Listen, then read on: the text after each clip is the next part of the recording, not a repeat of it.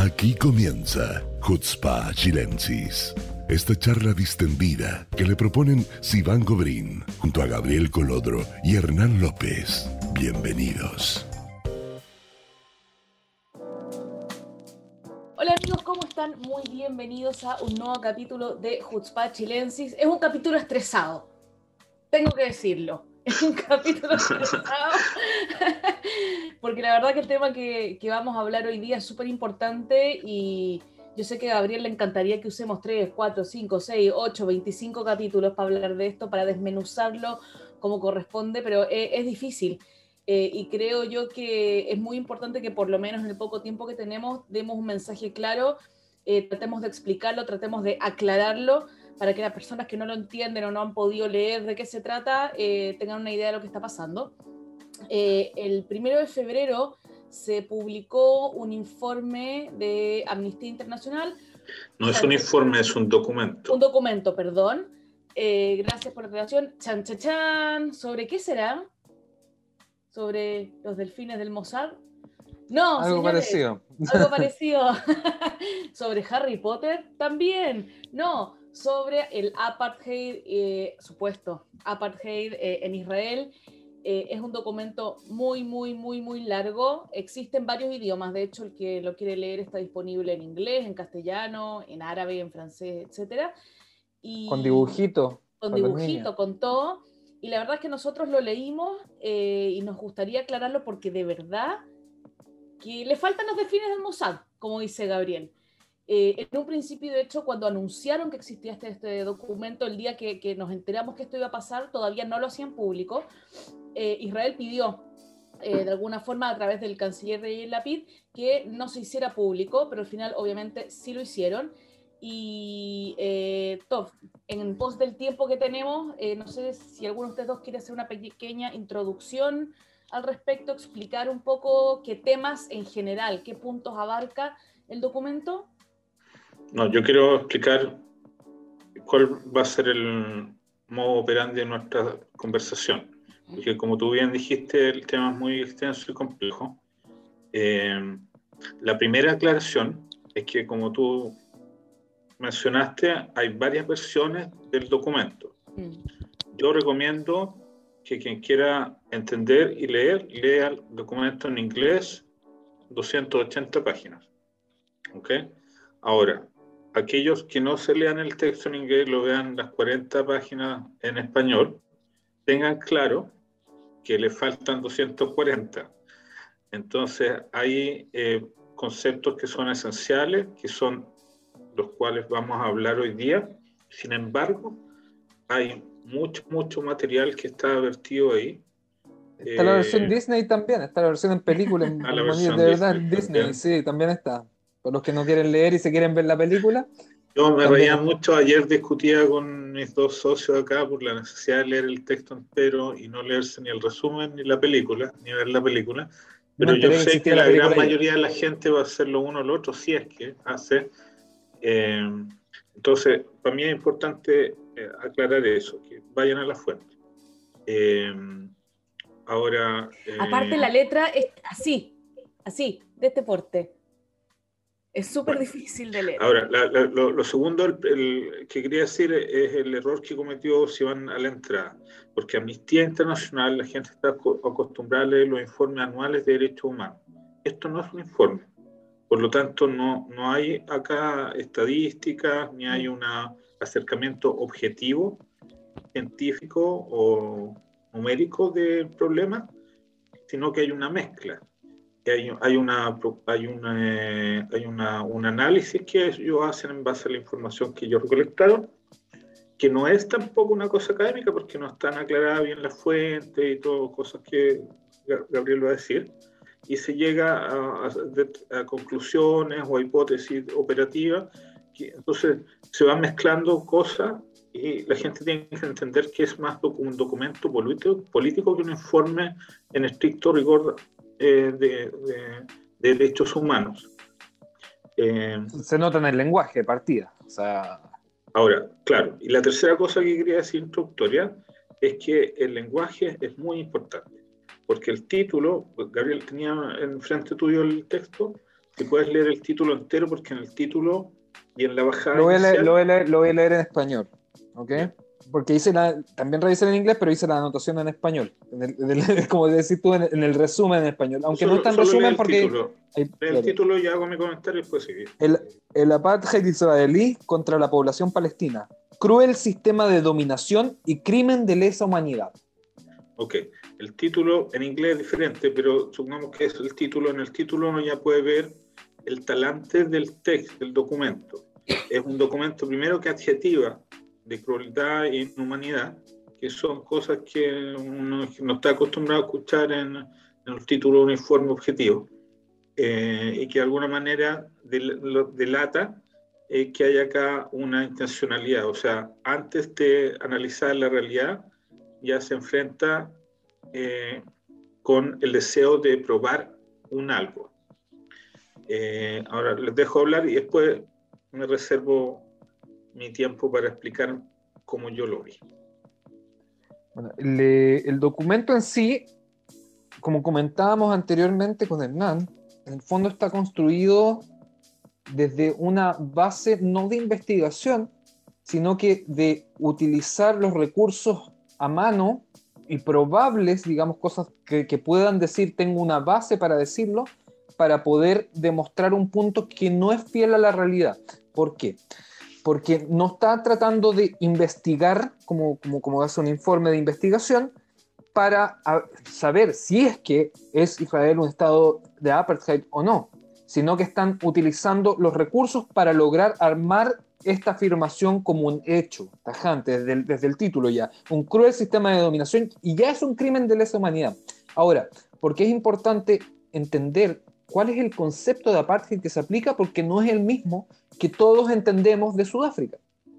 No es el mismo, eh, no es el mismo concepto. Aquí obviamente las diferencias son claras y todos tenemos claro que eh, el, apartheid sudafricano eh, era una discriminación directa hacia ciudadanos del mismo estado o del mismo país, por decirlo de cierta forma. Quizás no es tan claro, pero eh, es más o menos esa, esa es la definición Es que, que, todos claro, entendemos es de que, forma... claro, no podían votar, no podían ir en la misma micro, no podían usar los mismos lugares.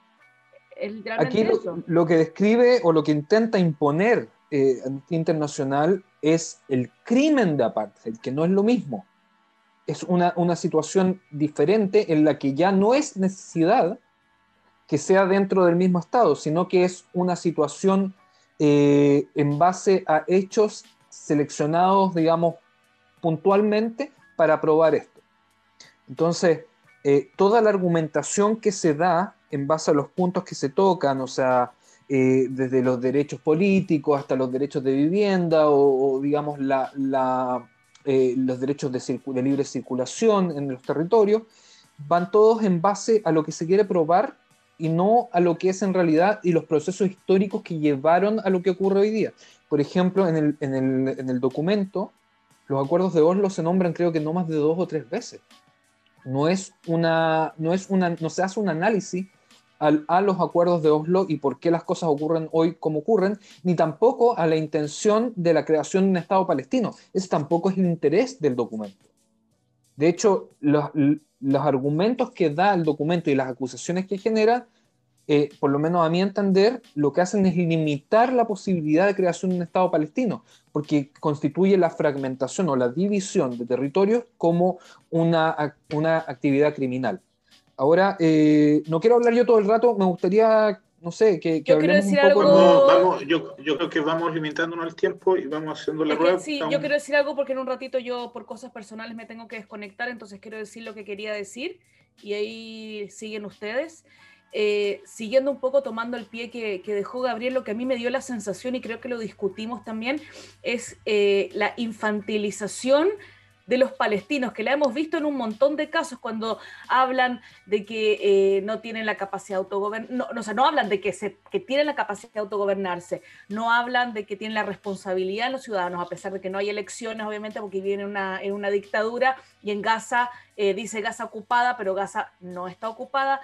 Eh, le sacan toda como la responsabilidad que tienen ellos de manejarse a sí mismos, que vienen de Oslo, de hecho. Entonces, es tratarlos como niños chicos. Y eso se, repite mucho en el documento, como que ellos no tuvieran la capacidad de, de desarrollarse y no tuvieran la capacidad de tener un gobierno y de autogobernarse y su sistema de salud y todo lo que, y todo lo que ya conocemos. Entonces es tratarlos como infantil. Y aparte, obviamente, la mentira que otra vez, de que habla de la Cisjordania ocupada y de la Gaza ocupada. No existe la Autoridad Nacional Palestina, no existe jamás. Ese es el tema también. hay, juegos de palabras bien interesantes que se utilizan. O sea, por ejemplo, la, la condición de se divide toda la historia solamente entre judíos y palestinos. Claro. No hay árabes israelíes. No hay árabes israelíes, no hay, no hay, o sea, de hecho, cuando hay un momento en que se habla a época previa al, al 48, eh, ni siquiera se, se mencionan a los, a los israel, digamos, a los judíos de Palestina como parte del, del universo palestino del mandato, del mandato británico, sino que se diferencian inmediatamente como judíos y los árabes sí son palestinos. Los judíos no son palestinos. Espérate, un segundo, yo lo voy a cortar porque es súper importante que la gente no se confunda y siento que están yéndose por el lado equivocado.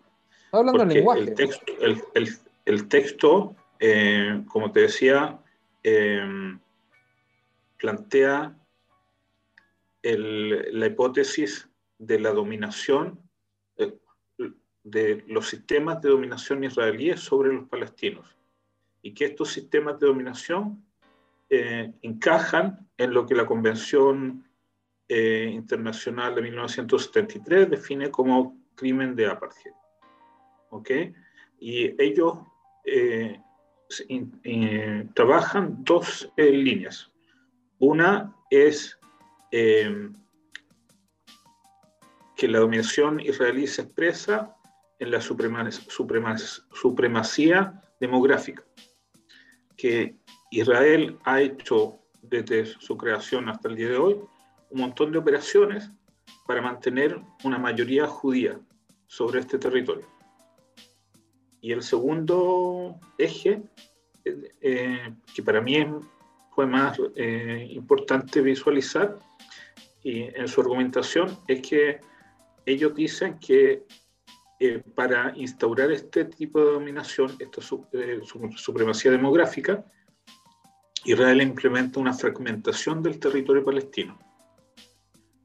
Entonces, eh, acá se dan una inmensa cantidad de datos con la intención de evidenciar que esto es así, pero por el otro lado se hace vista corta o se cierra, digamos, intelectualmente el, el, marco de análisis al entorno. Doy un ejemplo. Eh, se dice, por ejemplo, que eh, los palestinos son discriminados porque, eh, o sea, son discriminados de, esta forma. Otra vez, ellos intentan analizar cuáles son los aparatos de dominación. Entonces, los palestinos son divididos en tres tipos. Están los palestinos que viven dentro de Israel, que tienen una serie... No, es que los nieguen, lo reconocen. Eh, están los palestinos en los territorios ocupados, que están, tienen sus derechos limitados, es otro tipo de palestino, y están los palestinos en, en los territorios que son independientes y fuera de Palestina, que son otro estatus, que tienen otras condiciones. Entonces, los palestinos de, que viven en Gaza que para ellos sigue siendo un territorio ocupado, no, no tienen eh, garantizado su libertad de eh, trasladarse. Claro, eso es un hecho, o sea, ellos no pueden trasladarse, pero se obvia el hecho empírico de que hay un conflicto armado con ellos desde el 2011 prácticamente, eh, y cuando tú estás en un conflicto militar, obviamente, tú no puedes dejar que tu enemigo eh, venga a pasearte a sus ciudades y a, ver, a, sentarse en tu playa. Hay, un, hay una situación de guerra. y eso, además, no se menciona, eso, no se menciona, entonces se cae como en el absurdo analítico, decir, oh, los israelíes coartan la libertad de los, eh, de los, de los palestinos de Gaza de desplazarse, pero no se menciona en ningún momento la situación de guerra que generó ese conflicto. Y eso se extiende durante todo el, todo el texto. se aplica también en Cisjordania, o sea, en el momento que ellos hablan, por ejemplo, de los checkpoints, eh, en cuanto a la fragmentación, eh, es súper es súper interesante que cómo evitan súper directamente tocar el tema de los acuerdos de Oslo en esas partes. ¿Por qué? Porque si recordamos qué es lo que se selló en los acuerdos de Oslo y posteriormente hasta el año 99, fue eh, la aceptación de la creación de checkpoints por la autoridad palestina a cambio de recibir de vuelta los impuestos. Hay un acuerdo aquí que está vigente hoy día, que funciona. Y de hecho, si lo llevamos incluso al año pasado solamente, los mismos palestinos, a través de, Mahmoud Abbas, rechazaron por dos meses recibir estos pagos. O sea, es algo que continúa funcionando. Tú tienes el derecho, digamos, a mantener los checkpoints para asegurar tu seguridad, y yo recibo los impuestos. Entonces, eso se obvia absolutamente. O sea, los palestinos, como decía Sivan, hasta cierto punto sí eh, son despojados de su derecho a decidir por ellos mismos, con su autoridad, cuál es el sistema en el que quieren avanzar para llegar a un Estado. O sea, para ellos esto significó un, un colchón económico que mantiene prácticamente hoy día, si no me equivoco, entre el 40 y el 50% de los ingresos del Estado Palestina hoy día son estos impuestos. Entonces, ¿e, ¿es un tema base y es un tema importante? Sí. ¿Obviarlo es una estrategia política? Claro que sí. Ahora, hay otra otra, como una cierta actitud intelectual eh, eh, truculenta. Cuando se usan eh, ideas, por ejemplo, como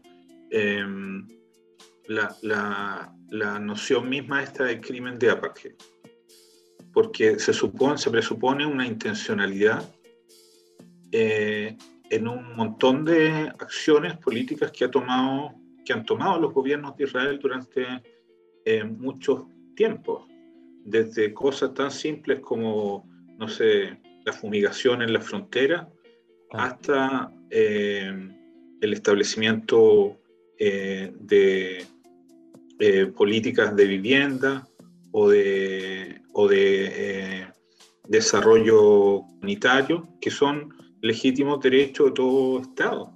Claro, o sea, remarcar, remarcar en eso que está diciendo que estamos hablando de, de, eh, ejecución de políticas dentro del Estado de Israel. Ni siquiera estamos hablando ahora de fuera de la línea verde, ni siquiera estamos hablando de los territorios ocupados, no estamos hablando de Cisjordania, ni siquiera dentro de Gaza. Son, son críticas que se hacen o eh, situaciones que se toman como ejemplo eh, en una generalización absoluta entre la, política israelí para los territorios ocupados o para el conflicto. Podríamos plantearlo también así, en la política de Israel para enfrentar un conflicto armado con eh, grupos, digamos, beligerantes palestinos en un lado o en otro. pero, pero esto se, se, toma y se aplica eh, como una crítica en situaciones que son como súper normales en otros países. O sea, eh, lo que tú mencionabas y que me gustaría que ahora, antes que se nos vaya la onda, el, el, tema de la de inversión en viviendas, por ejemplo, que se toma eh, la política israelí de inversión en viviendas, se dice que hay una separación muy evidente en cuanto se invierte en la población árabe, que hoy día constituye aproximadamente el 20% de la población israelí, a la población no árabe porque cuando decimos el resto de la población, eh, lo asumen como la población judía en general. ¿Ok? Porque así separan el mundo, tiene, o sea, Israel tiene dos, dos polos, los judíos y los palestinos, no existe otro. Entonces, ¿acaso no ocurre lo mismo con todas las minorías en otros países? ¿Acaso los estados tienen esa, esa preocupación de invertir específicamente más en una minoría específica, como es la árabe israelí, en sus países, por ejemplo, si lo extrapolamos al tema chileno con los mapuches, el Estado de Chile invierte igualitariamente en vivienda para los mapuches que para el resto de los chilenos, por ejemplo. No es así. Pero Israel sí se le exige esto. Lo que pasa es que, otra vez, el, quienes redactaron el texto lo hicieron desde el presupuesto que todas las acciones cometidas por el Estado de Israel desde su creación hasta el día de hoy a pesar de que supuestamente el, documento solo analiza del 2017 al 2021, pero la verdad es que analizan toda la historia de Israel, eh, como si aparentemente todo esto fuera plan, fuera parte de un plan maestro para eh, dominar a los palestinos y subyugarlos. Esa es, en el fondo, lo que hay detrás del, del, del, documento. Entonces, cuando alguien mencionaba por ahí, no me puedo acordar de la persona, pero alguien definió esto como un libelo antisemita, tiene mucho de eso. Tiene, ¿Quién lo dijo? La PID, la PID. Tiene mucho de eso porque eh, hay acá eh, muchos a priori eh, que, que, no tratan de ser contrarrestados con la realidad. Voy a dar otro ejemplo. Respecto a las libertades políticas de los palestinos dentro de Israel, ellos mencionan tres leyes que supuestamente prueban que el aparato eh, político israelí es sesgado y que los palestinos no pueden realmente ser iguales al resto de los ciudadanos israelíes, los árabes o palestinos, como quieran llamarle, eh, y están discriminados. Una de estas leyes es una ley de defensa de la democracia, que en algún momento se ocupó, o una de las pocas veces que se ha ocupado, ha sido contra el rabino Kahana y el movimiento cananista, que eran una suerte de fascismo judío. Ahora, ellos no, lo, no mencionan eso, que esta ley, la intencionalidad fue defender la democracia de todos sus enemigos, sino que se quedan solamente con la versión de que se usó eh, para restringir determinados extremismo eh, eh, árabe palestino que negaba, eh, según ellos, la posibilidad de existencia de una mayoría absoluta judía sobre Israel. Ahora, como bien decía Gabriel, retomando un poco su línea de pensamiento, ¿es realmente legítimo que un pueblo eh, administre su recurso y su vida social para ser mayoría? O sea, los canadienses son eh, culpables de crímenes contra apartheid cuando tratan de ser más canadienses que los quebecuas o otras minorías que hay en, eh, en Canadá. Los alemanes, por ejemplo. No, lo, creo. No, pero para, volvamos, vamos, vamos un poquito más cerca, o sea, vamos Chile, Chile, Palestina, incluso Chile, Palestina. Por ejemplo, los, existe un pequeño, un puñado, digamos, de palestinos eh, en Cisjordania que tienen pasaporte chileno, ¿ok? Que sus familiares vivieron en Chile se fueron como todo el resto de los palestinos en la década de los 20 y eh, volvieron en algún momento y hoy día son eh, segunda o tercera generación. Ellos tienen una lucha interna por lograr conseguir que Chile les dé pasaporte a la cuarta generación, ¿ok? Que reconozca la chilenidad de la cuarta generación. Chile no lo hace. ¿Está Chile cometiendo un crimen de apartheid? En ese sentido, está discriminando a los palestinos por no darles eh, nacionalidad a la cuarta generación, por ejemplo? Son políticas que Chile tomó hasta la tercera generación, nosotros entregamos nacionalidad. ¿Eso es discriminar ya a la cuarta generación? No, son políticas internas del Estado de Chile. Además, ellos, otra vez, hay, como una actitud premeditada acá de, de obviar situaciones. O sea, por ejemplo, el derecho de retorno que de los palestinos o los refugiados palestinos a Israel, que es una cosa que se ha discutido por miles de ellos hablan de millones, ¿ah? ojo, ellos reconocen la cifra de la UNRWA que son 5,5 millones. Ok, si reconocemos esa cifra o reconocemos el problema, también tenemos que reconocer que han habido intentos de solucionar esto. Han habido compensaciones, han habido de hecho gente que se ha integrado, han habido conversaciones, está el acuerdo de Oslo, han habido cosas. La oferta de Olmert incluía, un plan de 10 años de recibir eh, gente. Por lo menos cuatro, cuatro ofertas de los gobiernos israelíes para solucionar el problema. Eso no es mencionado en ningún momento. Ningún momento. O sea, se plantea solamente que el Estado de Israel su voluntad es la dominación del pueblo palestino y nada más. O sea, no hay, no hay en ningún momento he mencionado la voluntad de convivencia o la voluntad de paz o de desarrollo de los ambos pueblos paralelos. Hay una, una, eh, una priori de satanizar y de, o de demonizar a Israel, que es una cosa realmente que llama mucho la atención y que, que, que, es insólito que una organización como Amnistía Internacional, con el prestigio que ha tenido en el correr de los tiempos, eh, esté haciendo, digamos, es una cosa muy, muy rara. A mí lo que más me pegó, lo que más realmente como que me impactó del informe fue eh, la, negación absoluta de eh, los derechos políticos de los árabes israelíes. Eso, me dolió, de verdad, así como que me, me, fue como lo que más me, me, jodió de todo el informe, negar la realidad a, tal nivel, o sea, hoy día tienes ministros árabes israelíes que le responden a Amnistía Internacional en redes sociales diciéndole, hey, yo soy un árabe israelí, musulmán, como Isawi Frech, y soy ministro en este país. O sea, el, informe dice restricciones al derecho a la participación en la vida política. Entonces, por ejemplo, quería volver a lo que estabais mencionando, porque esto, es como súper eh, interesante, cómo plantean, digamos, las leyes israelíes eh, para, digamos, la autodefinición del Estado como Estado judío.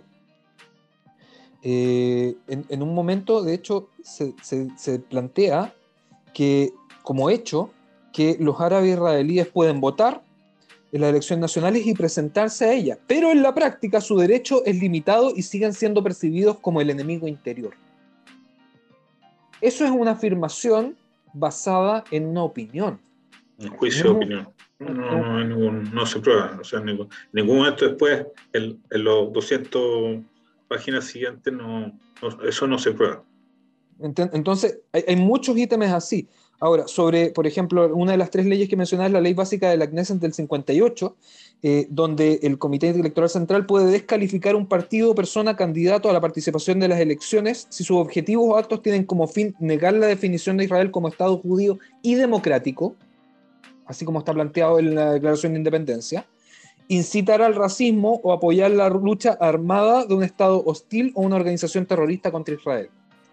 Esa es la ley que se usó contra los cananistas, para defender la democracia, se usó contra los movimientos judíos. ¿no?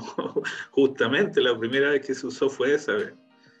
Entonces, eso Entonces ellos plantean que esto niega directa o indirectamente, el, el, fondo, el pecado es que un, árabe israelí no podría legalmente negar la existencia de Israel como Estado judío y democrático.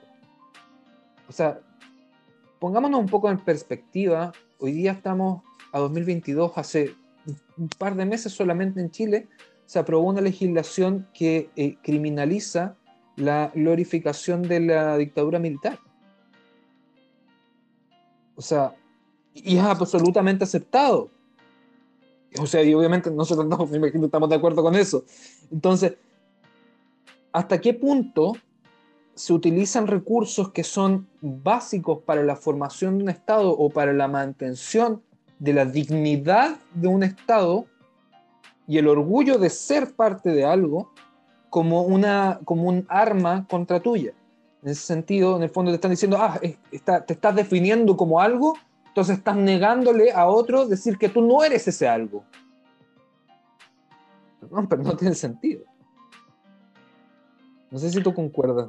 Eh, no, yo concuerdo. Lo que pasa es que otra vez me, me, parece que la, la, actitud que aunque ellos leen la realidad es una actitud sumamente prejuiciada. O sea, si volvemos al, a la hipótesis central, esto que yo decía, la fragmentación del, de la población.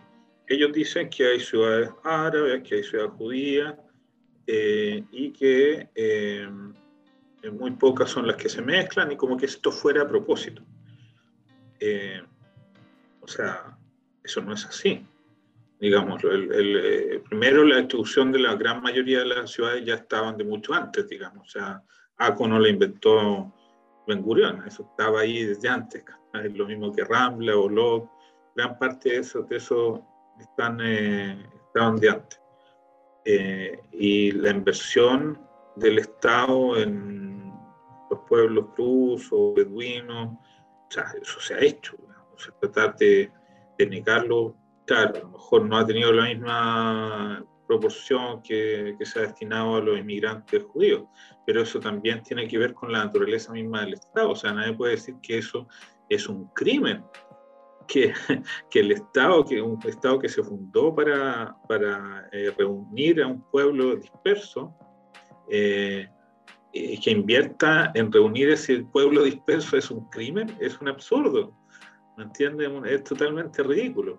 O, sea, sin ir más lejos, Jordania tiene legislaciones, Jordania, Jordania tiene legislaciones que impiden que un israelí pueda comprar territorio en Jordania, puede comprar una casa en Jordania. Ni tú ni yo podemos comprar un inmueble en Jordania.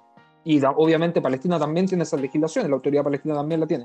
Pero Jordania, que es un estado que existe dos años antes que Israel, eh, tiene legislaciones específicas que dicen un ciudadano israelí no puede comprar territorio, no puede comprar una casa, no puede comprar un inmueble acá.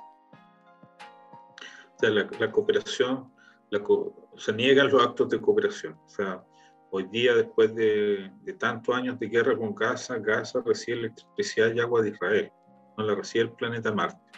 Y eso no, es, es un hecho que, que puede ser calificado como que como un crimen, como algo inhumano, como algo cruel. Esa es la realidad de nosotros de todos los días. Entonces, hay algo muy violento en este, en este documento, en este libelo, como diría Lapid. Es un libelo, es, que, es que cada vez que lo miro, miro cualquier página y encuentro alguna cosa que... Déjame leer una parte, por ejemplo.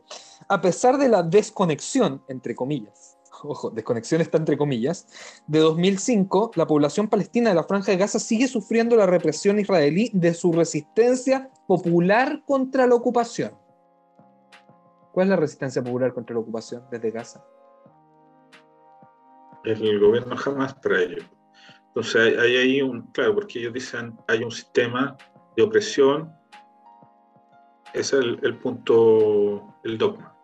Nosotros venimos a oprimirlo, eh, entonces cualquier cosa que ellos hagan es legítima contra este sistema de opresión.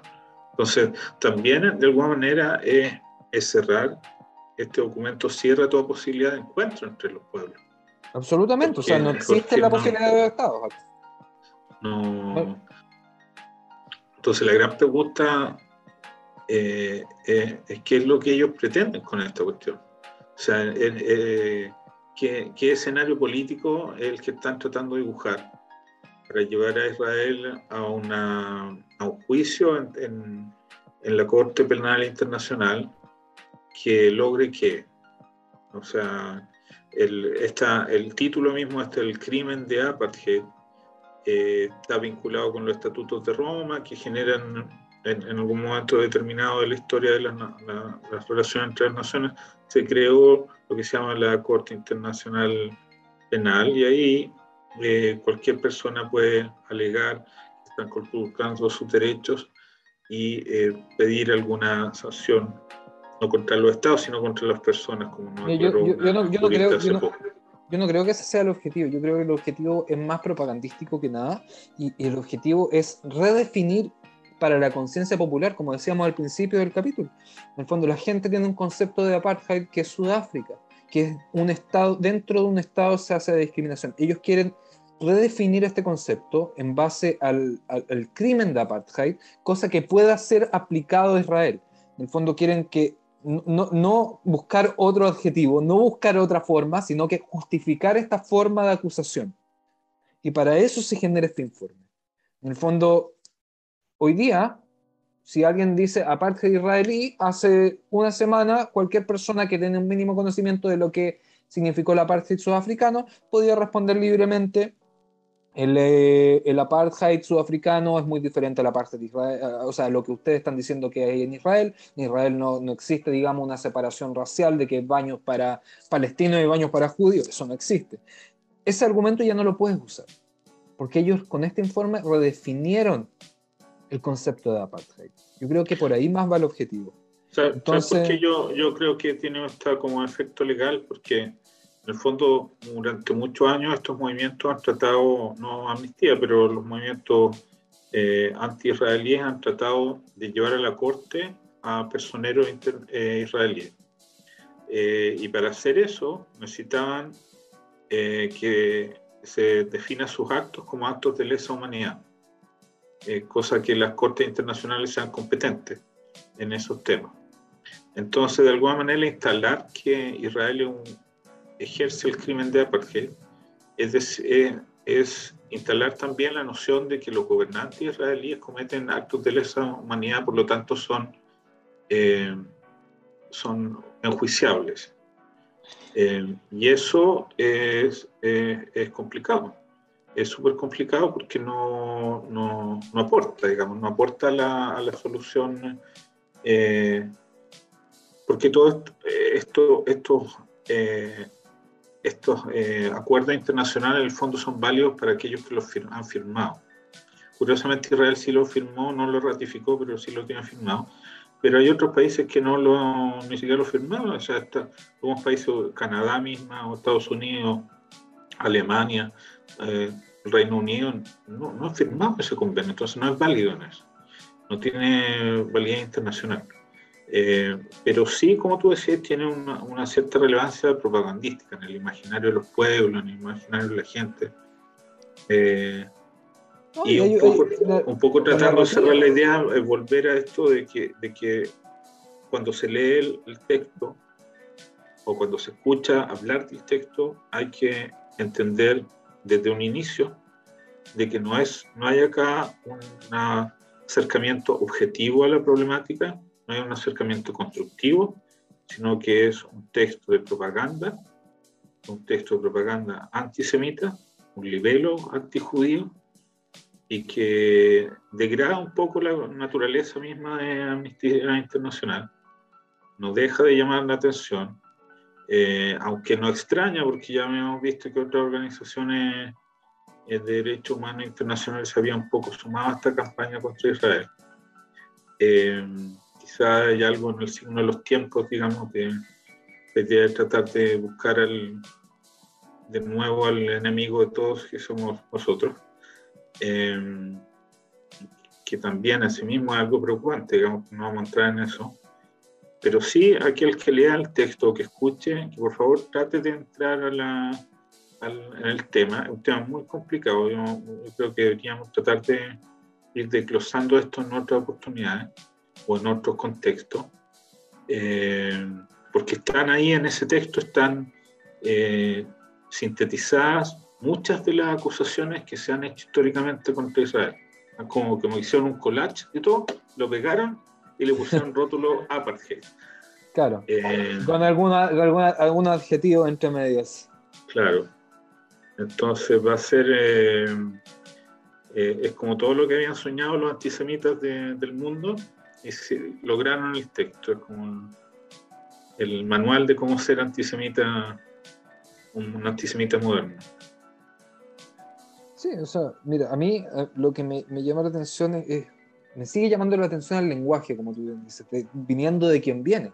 Porque claro, o sea, puedes decir, qué sé yo, una organización eh, conocía, qué sé yo, eh, Jewish Voice for Peace, podríamos escuchar algo así, o Betzelem, o alguna, digamos, organización que tiene, digamos, un brazo más extremista y que no tienen problema en usar lenguaje de este tipo.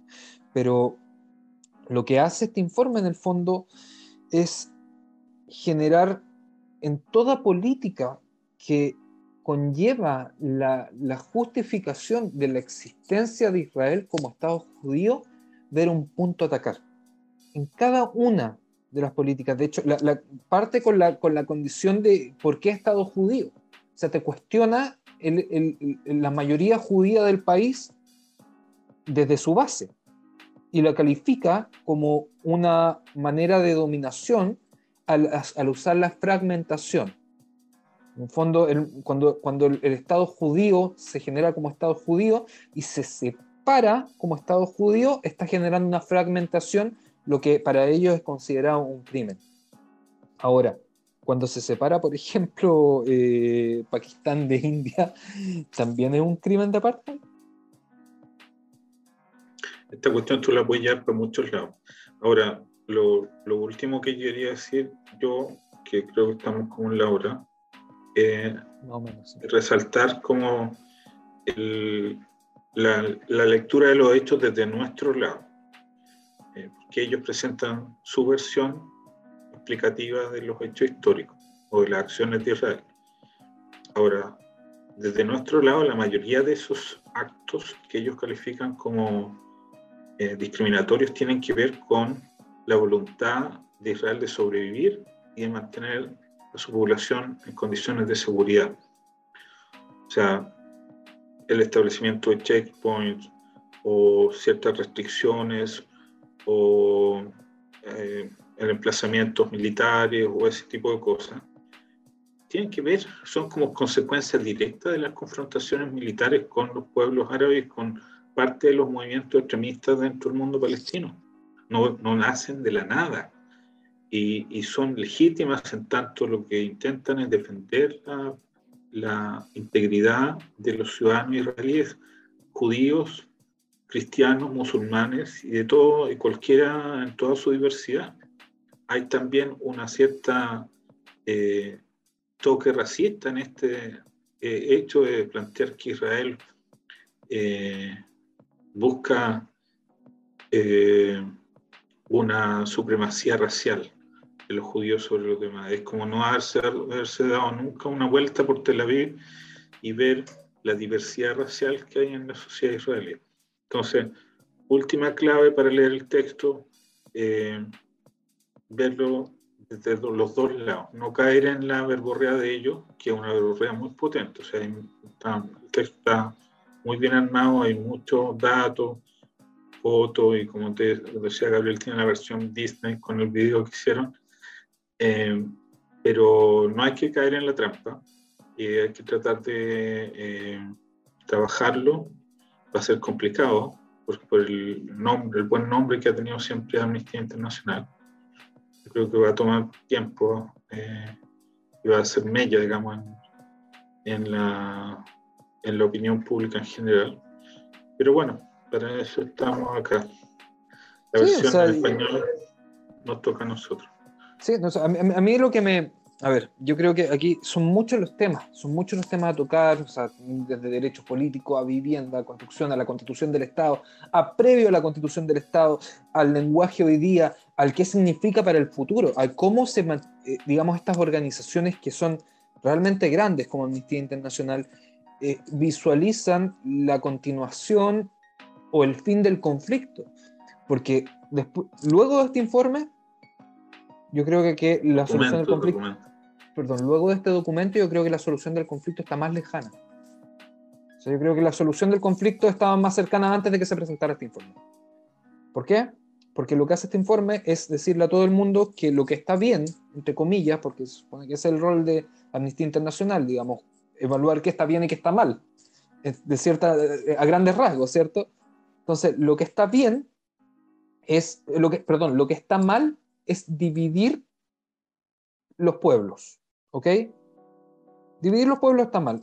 Por ende, si lo extrapolamos al conflicto, la solución de dos estados, la separación de un Estado de Israel y un Estado de Palestina, desde la base, incluso podríamos decir desde, la, desde el plan de partición de 1947, ya vendría siendo parte de lo que ellos denominan una estrategia de fragmentación con el fin de la dominación. Entonces, ¿qué queda para los palestinos? su independencia también es parte de una fragmentación de ellos mismos. O, también en este caso seríamos nosotros culpables de que ellos busquen su independencia como algo malo.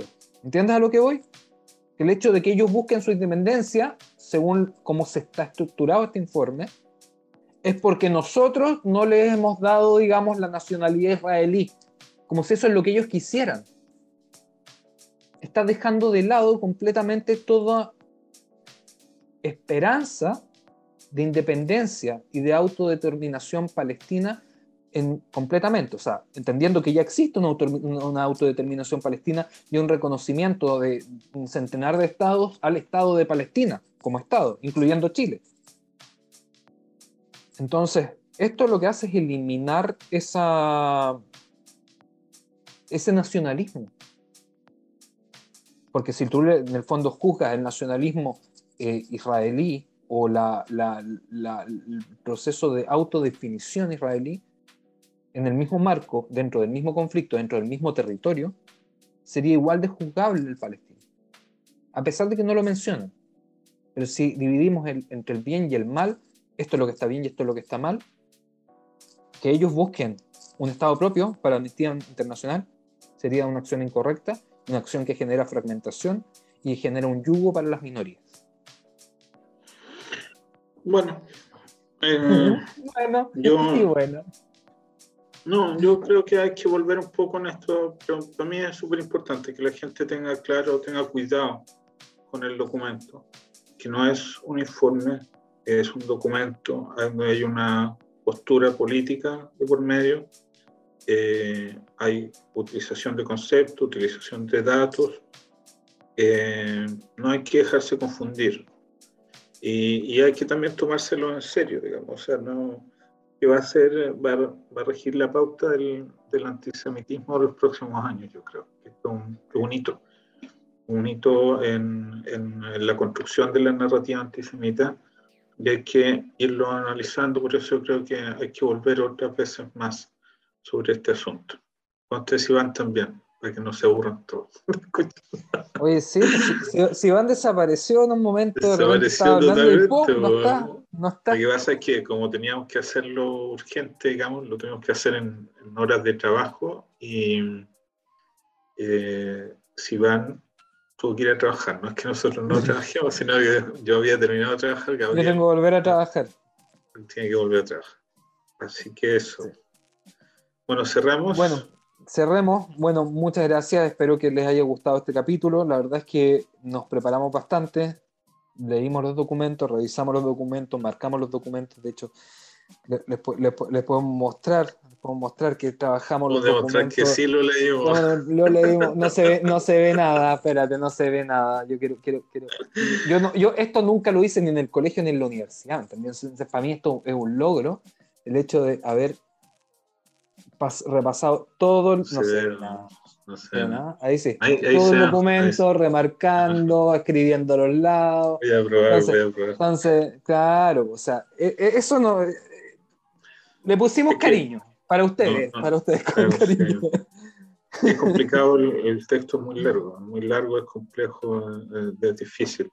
Eso, eh, yo creo que la mayoría de la gente no lo va a leer nomás, pues ahí se va a quedar con la, la versión Disney del asunto que los israelíes somos malos y somos inhumanos y crueles. Como decía al principio, Sivan, nos faltó los, los, los, delfines del Mossad nomás ahí en el, en el, documento. Faltaba poco en todo caso. Estaban cerquita. Totalmente. Bueno, bueno Nos estamos amigos, nos vemos la próxima semana en el siguiente capítulo de Jutzpah Chilensis. Conciban todo el programa, la vamos a obligar, la vamos a encadenar a la silla, no se vaya. Así que nos vemos. Chao, chao. ¿La pasó bien? ¿Le interesó lo abordado? Si es así, lo esperamos la semana que viene, en este mismo horario y lugar. Jutzpah Chilensis